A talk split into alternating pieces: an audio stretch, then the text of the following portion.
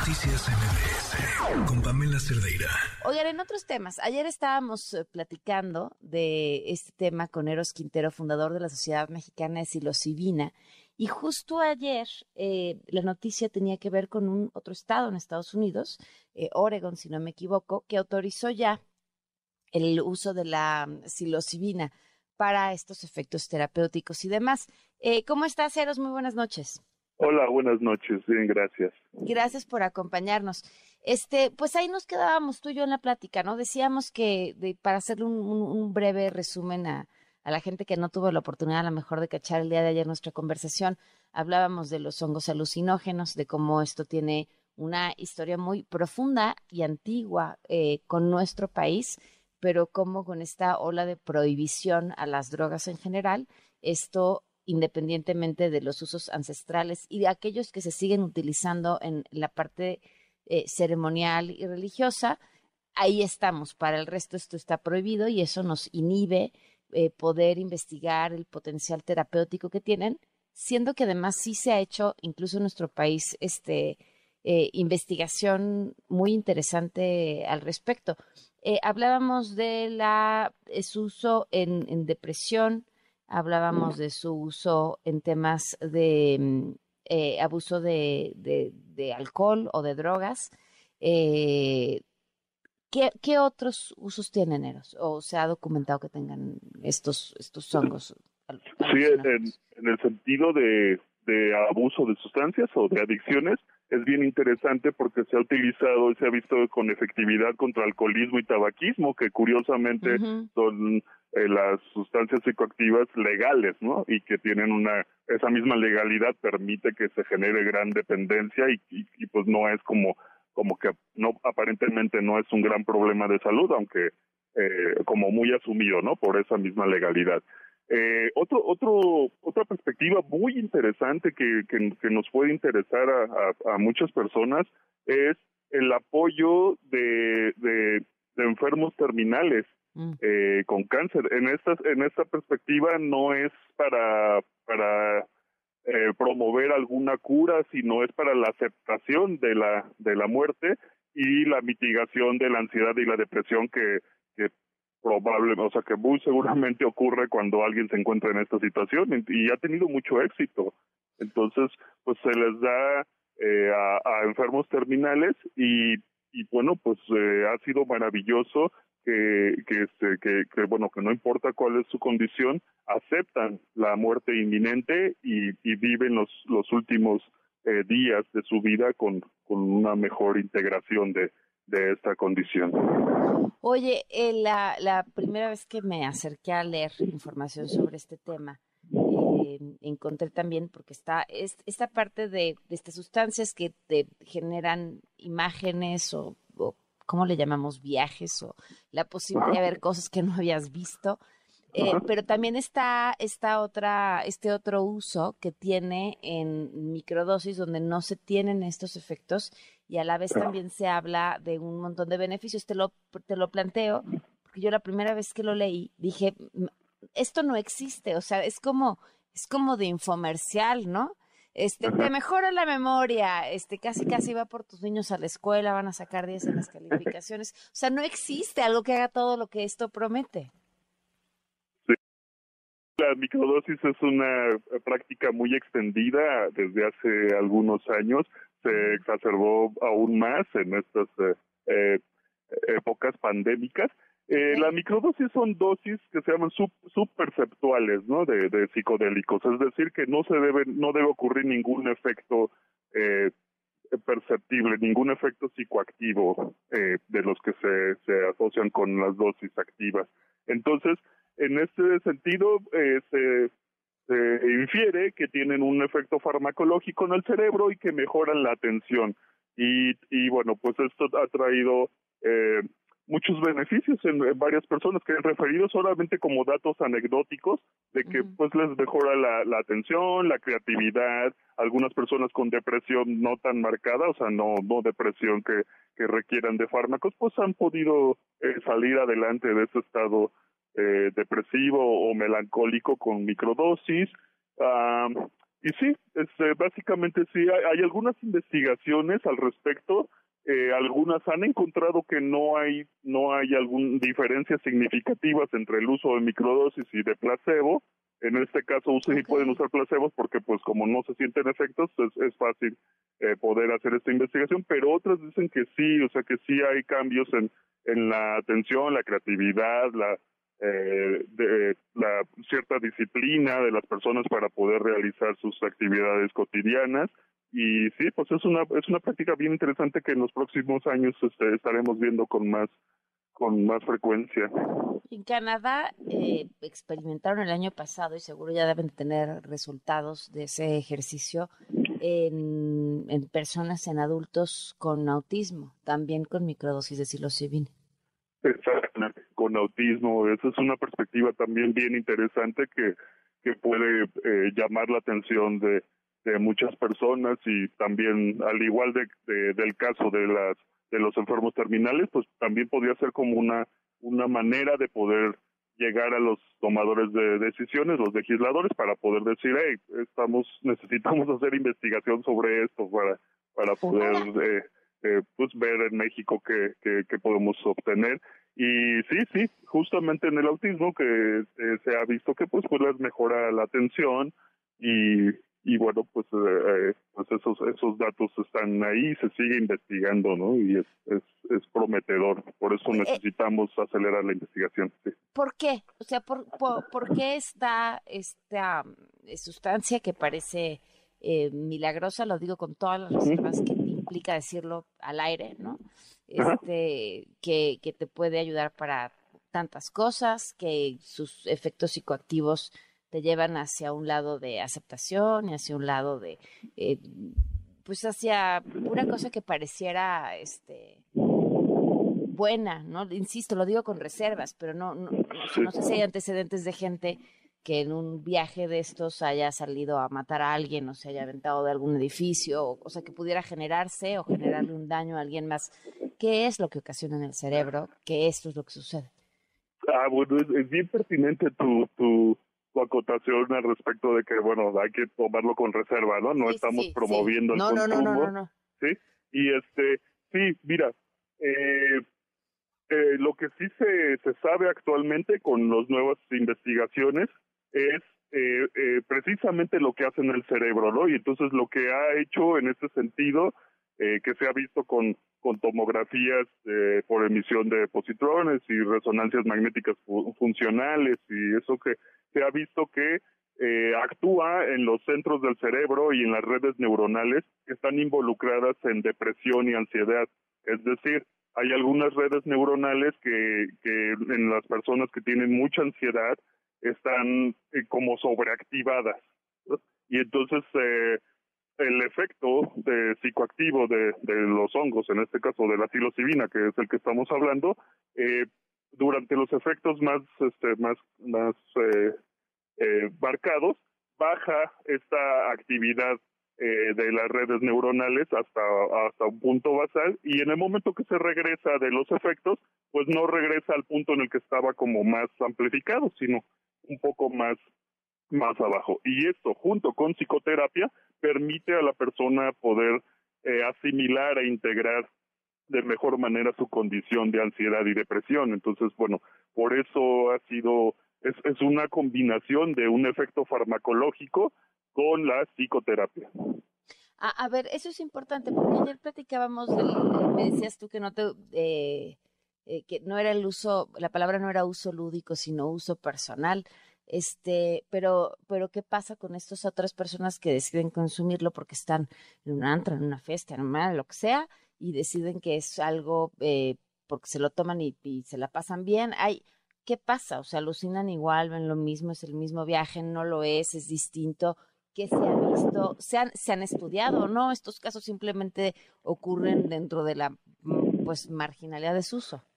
Sí, lamentablemente los casos en que uno decide tomar eh, las sustancias por su propia cuenta, pues no son eh, tomados eh, en, las en las investigaciones, entonces salen de, del estudio, pero pero sí ha habido, haya habido algunos problemas, sobre todo no porque la sustancia sea mala o sea dañina, sino porque no, no están controladas las condiciones. En primer lugar, las dosificaciones y en segundo, las condiciones.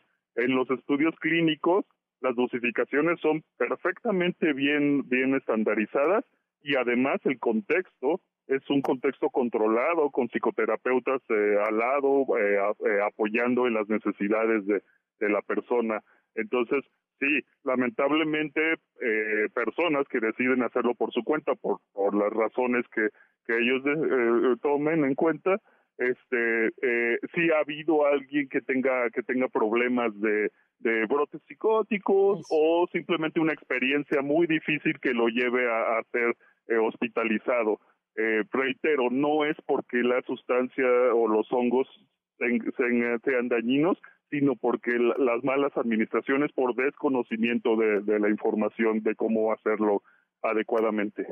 Qué bueno que mencionas lo de los brotes psicóticos, porque hay eh, expertos y literatura que mencionan que eh, hay eh, cuestiones médicas que podrían, o sea, que tengas tú un antecedente, una posibilidad de tener alguna enfermedad psiquiátrica y que pudiera desatarse por el consumo de alguno de estos de estas sustancias lo mismo que si fuera eh, consumir marihuana o alguna otra droga que también podrían desatar alguna eh, cuestión psiquiátrica que quizá de otra forma no se hubiera desarrollado.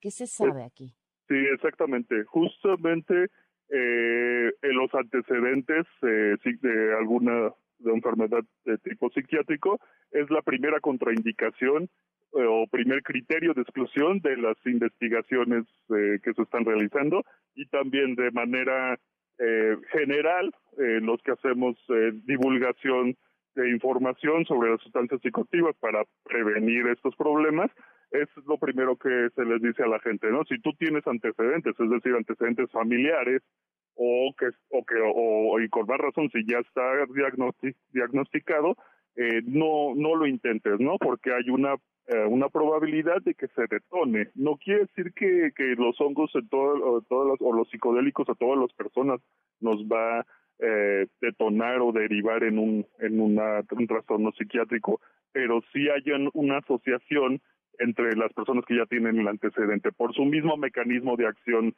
eh, farmacológico puede puede ocurrir. Así es que es, es una a manera de prevención es una de las primeras indicaciones que se da. Este, ahora, eh, hay otra cosa que me parece muy interesante, que es eh, al ser eh, algo de relativamente fácil adquisición, llama la atención que uno encuentra en sitios de internet con muchísima facilidad tu kit para que los hagas crecer en tu casa en una caja de plástico si así lo quieres. Este, ¿qué, qué, qué se puede decir sobre esto? Además de que, ojo, eh, eh de entrada sería, es ilegal, ¿no? Sí, es ilegal. No, no es tan fácil cultivarlos, ¿no? O sea, eso, eso hay que mencionar lo que lo, lo plantean muy fácil, pero no es fácil. Eh, pero bueno, independientemente de eso, es ilegal. Está está bien especificado en la Ley General de Salud y en el Código Penal.